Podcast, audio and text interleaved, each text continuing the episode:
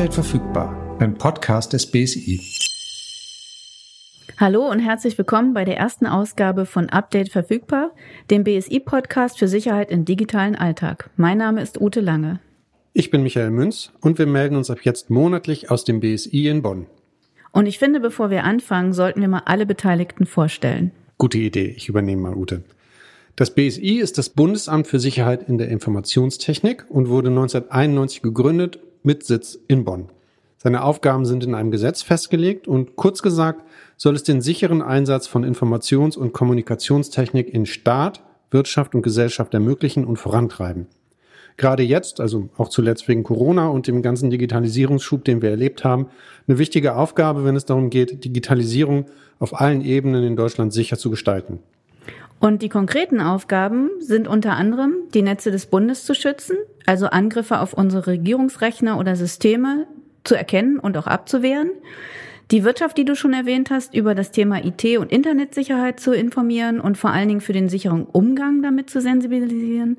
Und wir als Bürgerinnen und Bürger sind auch angesprochen. Das ist der digitale Verbraucherschutz. Das BSI versorgt uns regelmäßig mit Informationen und Tipps über Sicherheit im digitalen Alltag. Ja, und genau da sollen wir mit unserem Podcast monatlich ansetzen und aufzeigen, wie man sich in der digitalen und zunehmend vernetzten Welt sicher bewegt. Also nicht Angst machen, sondern eher Tipps geben. Genauso wie man beim Radfahren einen Helm aufsetzt oder beim Autofahren den Gurt anlegt, wollen wir dazu beitragen, dass man sich beim Bewegen in der digitalen Welt mit ein paar Schutzmaßnahmen sicher abdeckt. Und wir, das sind Ute Lange, ich bin Journalistin, Moderatorin und Trainerin und gemeinsam mit Michael Gründerin der Social Bar Bonn. Das ist eine Veranstaltungsreihe, die wir schon seit mehr als zehn Jahren, glaube ich, machen. Wir beschäftigen uns mit den Potenzialen von digitalen Medien für gesellschaftliche Entwicklung. Und ich bin Michael Münz, ich bin Journalist, Blogger und Buchautor und habe mit Ute die Social Bar vor zehn Jahren ins Leben gerufen. Und wir bewegen uns also schon lange in der digitalen Welt und sind da auch schon der einen oder anderen Herausforderung begegnet. Also der tägliche Versuch, uns mit Spam auf dubiose Webseiten zu lenken oder meinen Blog, der auch schon ein paar Mal gehackt worden ist oder eben Erpressungsversuche, das behauptet wurde, ich sei mit meiner Webcam unvorteilhaft gefilmt worden. Das haben wir alle schon erlebt. Und zu Beginn des Jahres haben wir einen Vortrag vom BSI bei uns in der Social Bar gehabt. Das war speziell zu dem Informationsangebot für Bürger und Bürgerinnen und hat es irgendwie Klick gemacht, weil uns plötzlich klar wurde, dass es nicht nur ein technisches Thema ist, also wie sichere ich mich ab, sondern auch eine Frage ist, wie wir uns als Gesellschaft gut vor den Gefahren schützen, die es im Internet geben kann. Und dabei soll der Podcast jetzt helfen, Sie und auch uns beide zu informieren, im digitalen Alltag auch zu schützen und für die gesamtgesellschaftlichen Auswirkungen ein bisschen mehr zu sensibilisieren. Also ab jetzt monatlich und gemäß unseres Anspruchs auf den Plattformen Spotify, Deezer und iTunes. Also bitte abonnieren Sie gerne, liken Sie, wie man neudeutsch sagt, und geben Sie uns Rückmeldung, wenn Sie mögen. Ja, dann nach der Einleitung würde ich sagen, steigen wir mal ins Thema ein. Und da ist ja so eine Schätzfrage eigentlich immer ganz cool. Ich habe mal was gefunden, wo ich mal schauen wollte, ob du da eine Einordnung hinkriegst, wie verbreitet bestimmte Sachen sind. Und äh, die Frage, die ich jetzt an dich habe, ist, wie viele Privatanwender und Privatanwenderinnen sind im vergangenen Jahr von Cyberkriminalität betroffen gewesen? Also Privatanwenderinnen und Anwender, also Menschen zwischen 14 und 69. Und wie viel Prozent, was glaubst du, wie viele von denen sind betroffen gewesen? Also da muss ich erstmal überlegen, wie viele Menschen können das in Deutschland überhaupt sein, wenn man jetzt die unter 14-Jährigen rausrechnet und die, die am anderen Ende der Skala sind, schätze ich mal, dass das so um die 60 Millionen Menschen sind. Mhm. Und davon, puh, 5 Prozent? Kalt. 10? Wärmer, aber immer noch kalt. Du sagst schon. 25. 25 Prozent der Privatanwenderinnen und Privatanwender haben schon mal schlechte Erfahrungen gemacht, also sind von Cyberkriminalität betroffen gewesen. Das sind 15 Millionen Menschen in Deutschland. Das ist richtig viel, aber das, die Bandbreite ist auch echt weit. Also das geht von Betrug beim Online-Shopping über den Versuch, das äh, Konto zu hacken, also Fremdzugriff auf Online-Konten oder Cybermobbing fällt da auch drunter. Und dann sind es auch viele Angriffe, die über E-Mail stattfinden. Also ähm, Ausspionieren von Daten, der Versuch, Schadsoftware zu verbreiten oder auch Phishing zu betreiben. Und Dazu kommt noch, dass von den 25 Prozent, die wir jetzt haben, ein Drittel davon auch einen wirtschaftlichen Schaden davon hatte, Geld verloren, weil er irgendwas angeklickt hat, was er nicht hätte anklicken sollen. Das ist so ein bisschen wie bei mir im Sommer. Da ist mir ganz analog die Handtasche geklaut worden. Und das Geld, das ich in der Tasche hatte, war ärgerlich, zugegeben. Es war auch ausnahmsweise mal ein bisschen mehr als üblich. Aber was viel ärgerlicher war, war das ganze Grenne hinterher. Also Kreditkarten, Kontokarten, Personalausweis, Führerschein. Also es war wirklich wochenlang und grässlich. Und das ist ja wahrscheinlich, wenn dir online sowas passiert, nicht anders. Ja, das Gerenne, was du gerade beschrieben hast, hast du dann auch. Ne? Also du musst dann deine Passwörter ändern und auf Verdacht auch sehen, dass du die an anderen Stellen, wo du erstmal wahrscheinlich nicht betroffen warst, auch änderst, damit Leute nicht versuchen, mit dem einen Passwort andere Konten anzugreifen. Also es ist schon viel Arbeit und zeigt auch, dass jeder eigentlich Opfer von so einer Masche werden kann. Ne? Und dass das Anklicken eines Anhangs oder eines Links schon ausreicht, um ein Opfer zu werden an der Stelle. Ähm, dann werden deine Daten ausspioniert oder dein Rechner wird als Versender von Mails missbraucht oder du wirst halt Teil eines Netzwerks, das dann Webseiten angreift. Und das zeigt aber im Umkehrschluss auch wieder, wenn ich selber gut damit umgehe oder souverän bin mit meiner Sicherheit, dann kann ich andere schützen, weil ich dann eben nicht Verbreiterin werde von den Dingen, die du gerade erwähnt hast. Super Spreaderin sozusagen. Sowas ähnliches, ja. Ja, und in, auch in diesem Fall ist der Schutz relativ einfach. Ne? Also bei, also was diesen Mail-Angriff angeht, äh, also Spam zum Beispiel, diese unerwünschten Nachrichten, die massenhaft und erstmal ungezielt per Mail verschickt werden, also da kann man eigentlich sich selber relativ gut schützen. Naja, und so dann auch verhindern, dass du halt Schadsoftware oder ähm, andere Sachen verbreitest. Woher wissen denn die Absender dieser Spams meine E-Mail-Adresse? Ja, das kann viele Ursachen haben. Also ähm, ich weiß, dass viele denken, ja, von mir haben sie die nicht, aber in Wirklichkeit haben sie die von dir. Ne? Also es gibt dann irgendwann einen Anreiz, wo du denkst, oh super, ein iPad gewinnen, dann tippe ich mal meine E-Mail-Adresse rein oder äh, Newsletter-Abo oder solche Geschichten und solche Daten können dann auch schon mal beim Falschen landen, also nicht bei dem, von dem man denkt, dass er es ist. Äh, das ist eine Variante, dass man wirklich selber die Person ist, die die Daten von einer Hand in die andere überreicht. Dann gibt es sogenannte Crawler, also es sind so Internet, also Programme, die durch das Internet durchforsten. Das heißt krabbeln, ne? Krabbeln, genau. Okay. Sich alles angucken und alles, was nach Mailadresse aussieht, einfach sammeln, kopieren und abspeichern. Ähm, das ist ein relativ bekanntes Phänomen. Das führt auch dazu, dass auf Webseiten manchmal so eine E-Mail-Adresse, was weiß ich, info oder mail at bsi, dass dann das Ad-Zeichen nicht mehr als dieser Klammeraffe dargestellt wird, sondern eben ausgeschrieben, Klammer auf, Add, Klammer zu. Das soll halt verhindern, dass der Bot, dieser, dieses Programm, was das Internet durchforstet und durchkrabbelt, das als E-Mail-Adresse erkennt und abspeichert. Und was auch schon mal auftritt, ist, dass man so eine E-Mail-Adresse dann auch als Grafik abspeichert, weil auch dann das Programm nicht weiß, dass es sich um eine E-Mail-Adresse handelt. Und dann dritte Variante, die an dieser Stelle auch relevant ist, ist halt der Datenklau, also dass Datenbanken gehackt werden und E-Mail-Adressen und auch Passwörter rausgezogen werden. Das ist relativ häufig und immer mal wieder kriegt man auch selber als Nutzer so eine Mail, ja, da ist was passiert und bitte ändern Sie Ihr Passwort. Also das kommt auch schon mal vor und es gibt so gewaltige Datenklaus oder wo Daten aus verschiedenen Hackerangriffen zusammengetragen werden, wie zum Beispiel im vergangenen Jahr gab es einen, da steckten in 600 Gigabyte Daten 2,2 Milliarden E-Mail-Adressen drin. Die sind zwar dann vielleicht auch nicht mehr alle ganz frisch, aber für so einen, für so einen Hacker oder für, für Angreifer ist es natürlich ganz leicht, die erstmal automatisiert anzuschreiben und zu schauen, was passiert. Ja, was kann denn dann damit passieren? Also Spam hast du eben schon erwähnt. Ähm, was bedroht mich im Zweifelsfall noch, wenn meine E-Mail auf diesem Weg an Leute gerät, wo sie eigentlich nicht hin sollte? Naja, es sind halt auch so drei Varianten, die dann auftreten können. Also eines halt der klassische Spam, dann kriegst du halt Post, ähm, du solltest ein Produkt oder eine Dienstleistung irgendwie erwerben, ne? also von der Potenzpille über jetzt aktuell Schutzmasken oder im Sommer habe ich halt viel Ventilatorenwerbung gesehen. Das ist dann so eine Variante. Also da versucht man dich dann damit irgendwie zu belästigen und auf eine Webseite zu holen. Dann hast du auch manchmal Anhänge oder Links, die dazu führen, dass du dir ein Programm installierst, was auf deinem Rechner dann die Daten ausspioniert oder wie gesagt dich Teil eines Netzwerks werden lässt und Dann ähm, dieses Phishing, was ich auch schon ein paar Mal erwähnt habe, also dieser Köder, den man auswirft, ist halt der Versuch, Nutzerinnen dazu zu bewegen, Zugangsdaten preiszugeben. Das ist so ein bisschen wie der Trickbetrug an der Haustür früher, ne? Hm, also, also früher, ja, genau. genau ja, so es gibt das, immer ja. eine analoge ähm, Variante, die wir schon kennen, wo wir uns aber ähm, schützen, weil wir gelernt haben, uns zu schützen. Also ich mache meine Tür jetzt nicht mehr einfach so ohne weiteres auf. Wenn ich eine Gegensprechanlage habe, dann benutze ich die. Wenn ich einen Türspion habe, gucke ich. Manche Leute haben ja auch Ketten vor der Haustür, bevor sie aufmachen.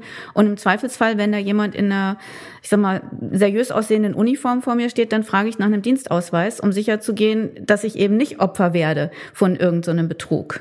Ja, und genauso könnte man eigentlich auch an Mails rangehen. Das ist ein ganz gutes Bild. Da gibt es ja unterschiedliche Wege, sich zu vergewissern, ob das, was ich da bekommen habe, auch authentisch ist. Wobei am besten kommen die Mails erst gar nicht bei dir an. Also ne, es gibt ja auch Provider, die dafür sorgen, dass äh, Mails schon viel früher abgefischt werden und gar nicht erst bei dir ankommen.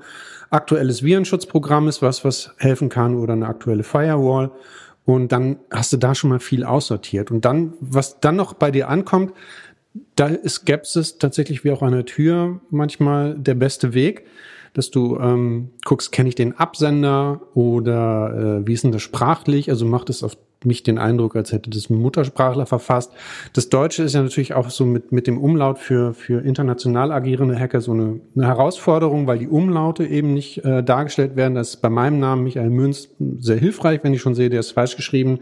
Das ist schon mal für mich ein Hinweis, dass es vielleicht jemand ist, der, der weiter entfernt von mir ist und jetzt nicht im direkten Kontakt sonst mit mir steht.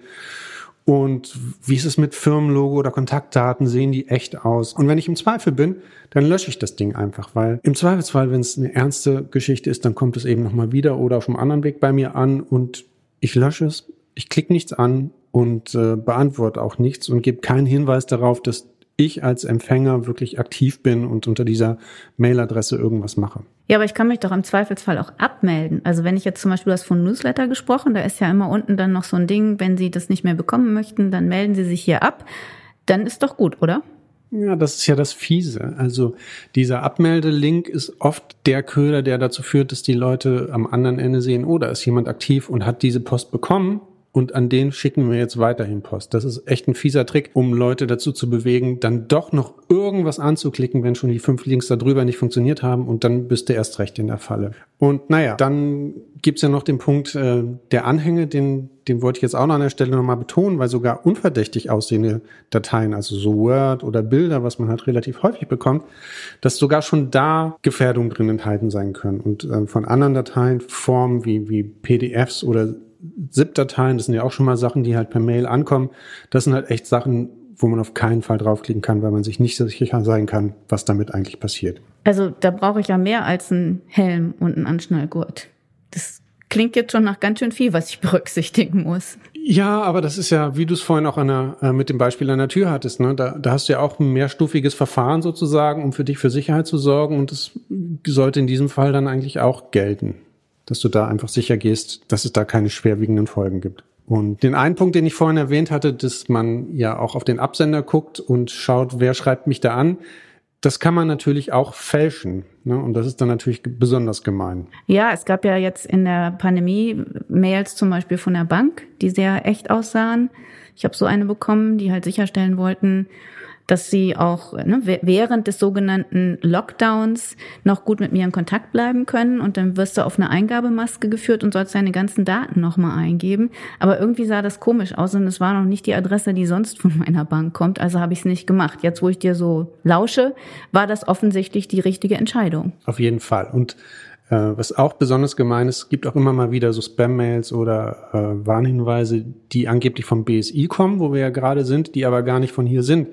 Das sind gefälschte Absender und ähm, eigentlich verbreitet das BSI Warnmeldungen niemals über Massen-E-Mail, also das muss man halt wissen und äh, informiert stattdessen über aktuelle Gefahren auf der Webseite oder gibt Empfehlungen an die Presse raus. Also das ist dann natürlich besonders gemein, wenn so eine vertrauenswürdige Quelle dir dann Post schickt und du dann trotzdem löschen musst. Und äh, das habe ich auch mit unseren Ansprechpartnern hier im BSI nochmal diskutiert und die haben halt auch die Empfehlung gegeben, wenn so eine als Massenmail erkennbare Post ankommt, dann auf nichts klicken, weil das BSI eben anders kommuniziert.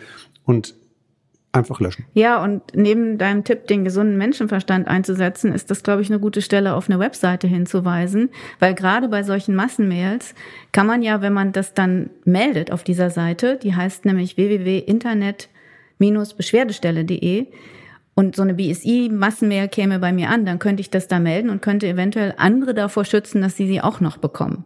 Und das Verfahren ist relativ einfach. Und auf diese Weise kann ja jeder dazu beitragen, dass diese Spams individuell und auch im größeren Rahmen nicht so einen Schaden anrichten, wie du teilweise geschildert hast. Ja, das ist eine gute Idee, das stimmt.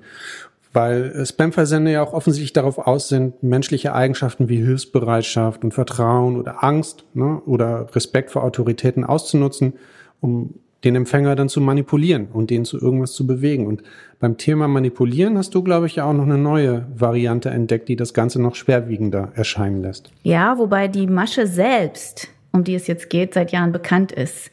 Es gibt sie aber jetzt mit einem Update, mit modernen Mitteln. Update verfügbar. Auch bei kriminellen Maschen gibt es das. Hast du schon mal vom sogenannten CEO-Fraud oder Präsidentenbetrug gehört? Nee, äh, ich bin weder das eine noch das andere. Also von daher bin ich da wahrscheinlich noch nicht die Zielgruppe gewesen, aber das klingt schon mal nicht gut. Nee, ist es auch nicht. Die Masche gilt als Klassiker in der Internetkriminalität. Hier sind aber weniger Privatpersonen wie du oder ich gemeint, sondern ähm, meistens ähm, Mitarbeiter in Firmen, die so in der Buchhaltung oder im Rechnungswesen arbeiten, also die Finanztransaktionen für ihre Firmen unternehmen dürfen.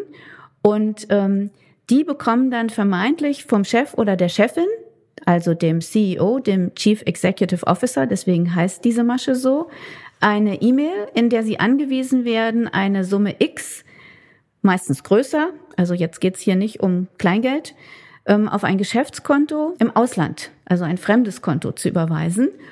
Und meist oder häufig folgt dann entweder eine zweite Mail oder auch nochmal vom Anruf, aber nicht vom Chef oder der Chefin, sondern von der Person, die angeblich in dieser Transaktion beteiligt ist, um dem Ganzen noch mehr Glaubwürdigkeit zu verleihen.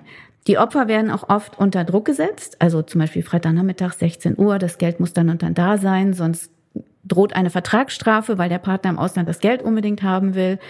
Und dann werden sie zur Vertraulichkeit angeregt, so nach dem Motto, das ist ein ganz heißes Projekt, nur Sie und ich wissen.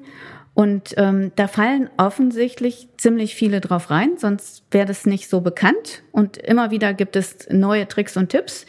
Die Täter gehen auch ziemlich geschickt vor. Sie verschaffen sich vorher Informationen über die Firma, zum Beispiel auf der Webseite. Wer ist da der Geschäftsführer, die Geschäftsführerin? Haben die vielleicht irgendwelche Investitionen im Ausland, ne, in einer Pressemitteilung oder so bekannt gegeben? Dann wiss, wissen die schon eine ganze Menge. Gibt es E-Mail-Erreichbarkeiten? Gibt es Mitarbeiter, die in Social Media vielleicht ein bisschen was über die Firma erzählt haben? Also es ist auch gar nicht so schwierig, diese Informationen zu finden, wie man denkt. Die Schäden sind allerdings beträchtlich. Also ich habe einige Fälle jetzt gelesen, wo bis zu 40 oder 50 Millionen Euro transferiert wurden und das Geld ist dann großenteils futsch, also kommt nicht wieder. Die US-Bundespolizei, ähm, das FBI geht von weltweit Schäden in Milliardenhöhe aus. Und in Deutschland gibt es Staatsanwaltschaften in der ganzen Republik, die in mehr als 200 Fällen schon ermitteln.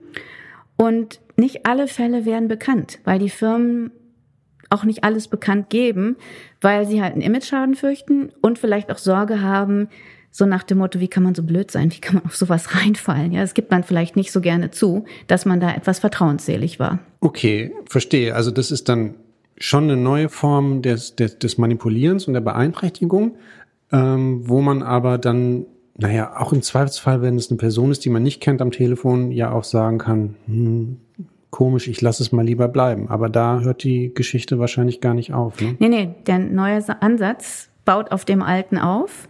Aber die neue Variante, die jetzt seit einer Zeit beobachtet wird, kommt noch viel realistischer daher, weil moderne Technologie genutzt wird.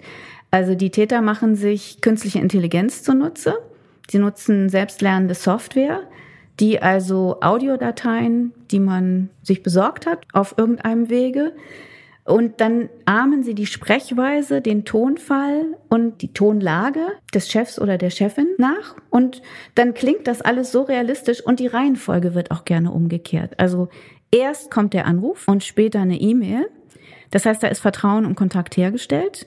Und wenn du überlegst, du hast ja vielleicht auch schon mal Anrufe bekommen von Leuten, die im Auto sitzen oder gerade mit der Bahn unterwegs sind, da ist die Audioqualität manchmal nicht so gut.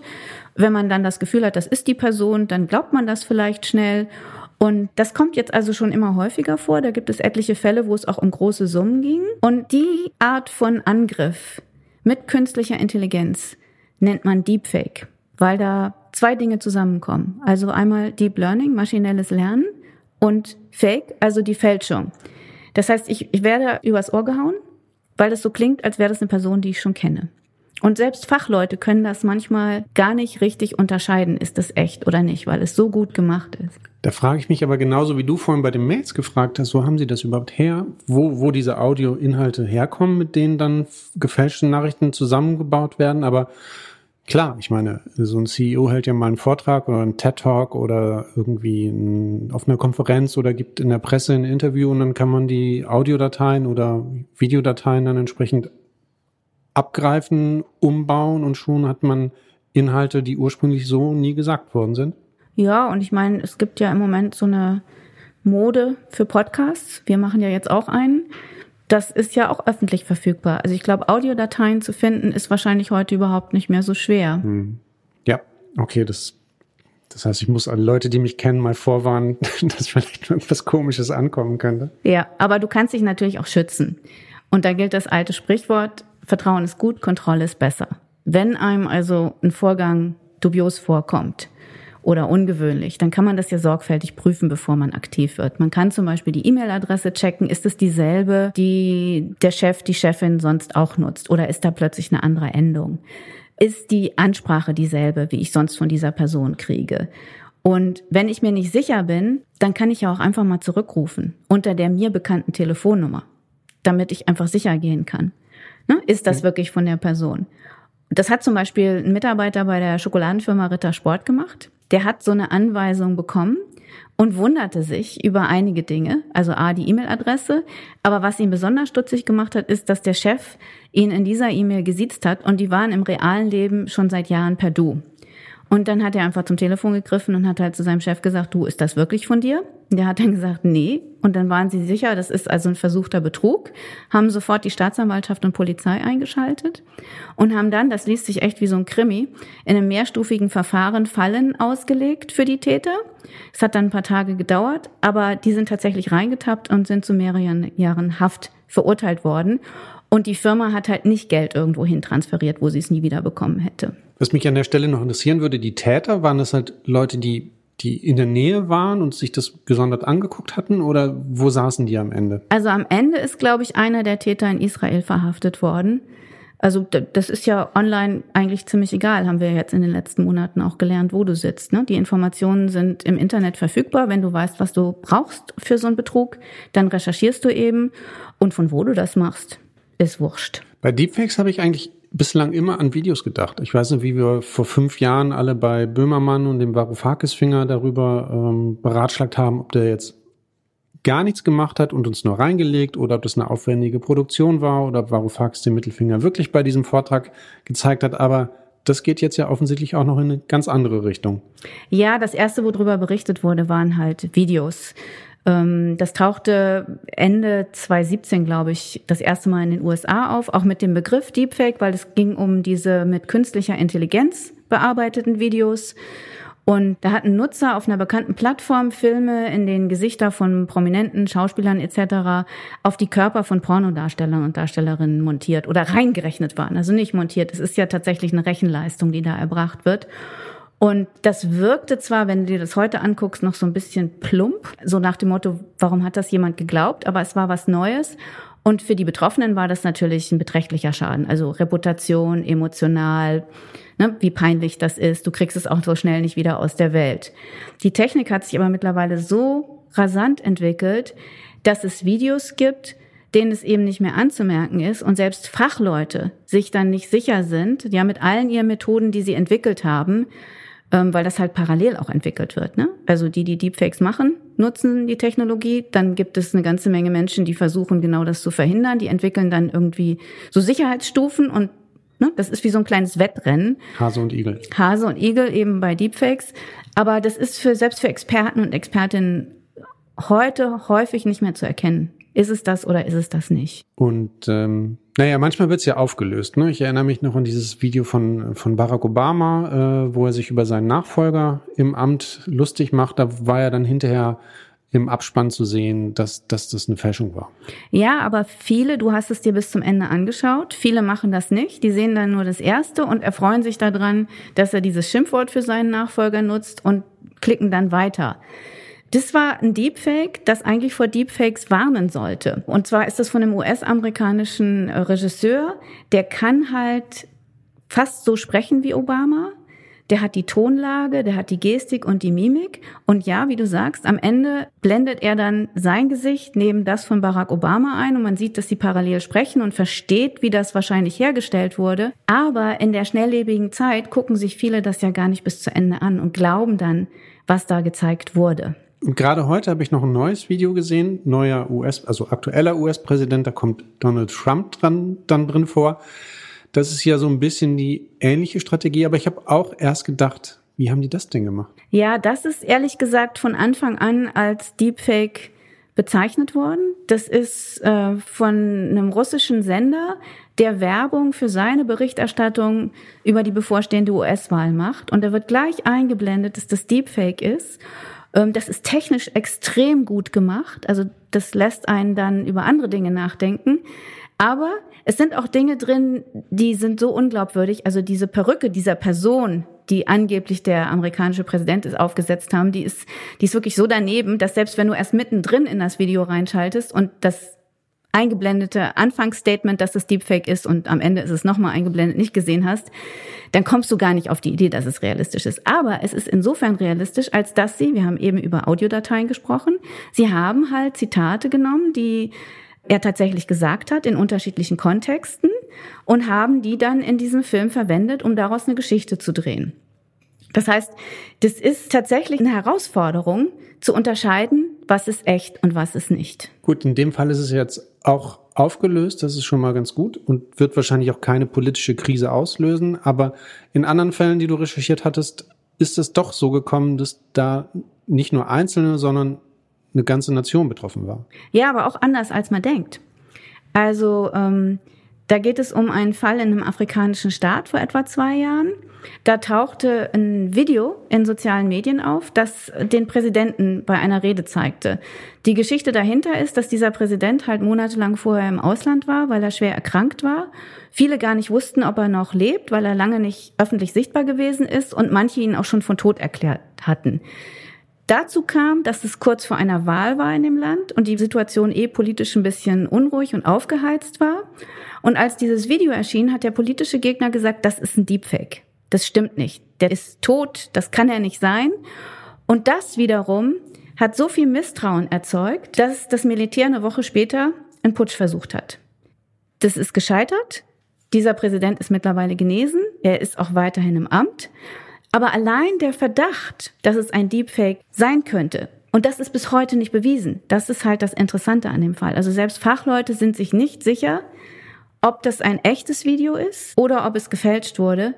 Aber die Konsequenzen waren so gravierend, dass es tatsächlich eben fast zu einem Umsturz gekommen wäre. Das, äh, da muss ich auch nochmal drüber nachdenken, weil offensichtlich kann es ja auch durchaus sein, dass in einem bestimmten gesellschaftlichen Klima, das vielleicht auch schon von Zerrissenheit und Misstrauen geprägt ist, solche Anlässe wie so ein Deepfake-Video dann wirklich auch zu Umbruchen führen kann. Also da muss ich mir, können wir vielleicht auch in einer der folgenden Folgen nochmal drüber nachdenken, was, was solche Geschichten dann, die ja erstmal den Einzelnen erreichen, was das dann für, für eine Gesellschaft für Folgen hat. Ähm, bleibt aber dann umso mehr die Frage, was kann ich denn dazu beitragen, dass es dann nicht noch schlimmer wird? Ja, das ist auch ähm, wieder so eine Binsenweisheit. Ne? Um sich und andere zu schützen, reicht halt oft der gesunde Menschenverstand. Wenn etwas unwahrscheinlich daherkommt oder mir sehr, sehr seltsam erscheint, dann ist es das häufig auch. Und wenn mir zum Beispiel was komisch vorkommt, dann ist meine erste Regel für mich, ich gucke nochmal nach anderen Quellen. Also gibt es irgendwas, was das widerlegt, was ich da gerade sehe? Oder gibt es mehr Informationen dazu, mehr Hintergrund? Ja, kann ich mich schlau machen?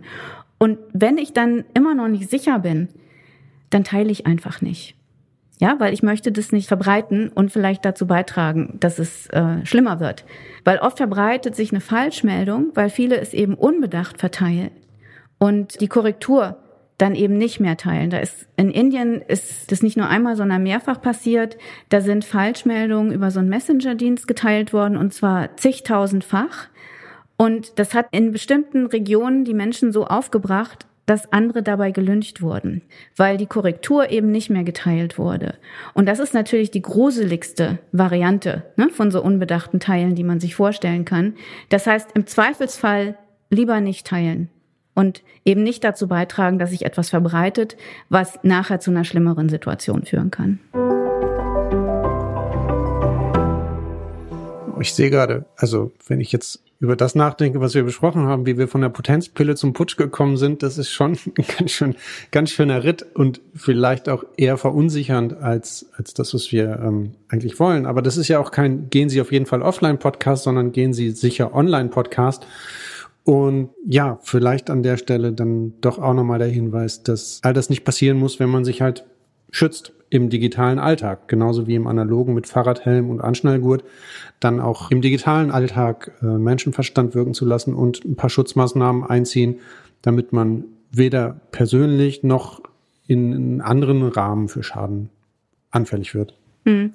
Also ich persönlich verspreche mir noch ein bisschen mehr Hinweise für dieses unfallfreie Unterwegssein im digitalen Alltag vom European Cyber Security Month. Das ist der europäische ja, Cybersicherheitsmonat. Für Cyber habe ich immer noch keine gute deutsche Übersetzung gefunden, aber vielleicht finden wir die noch. Das ist ähm, jedenfalls eine jährliche Kampagne der Europäischen Union, wo es darum geht, Bürger, Unternehmen, Behörden etc. für Sicherheit im digitalen Alltag zu sensibilisieren, mit Tipps und Tricks auszustatten. Und da kann jeder teilnehmen.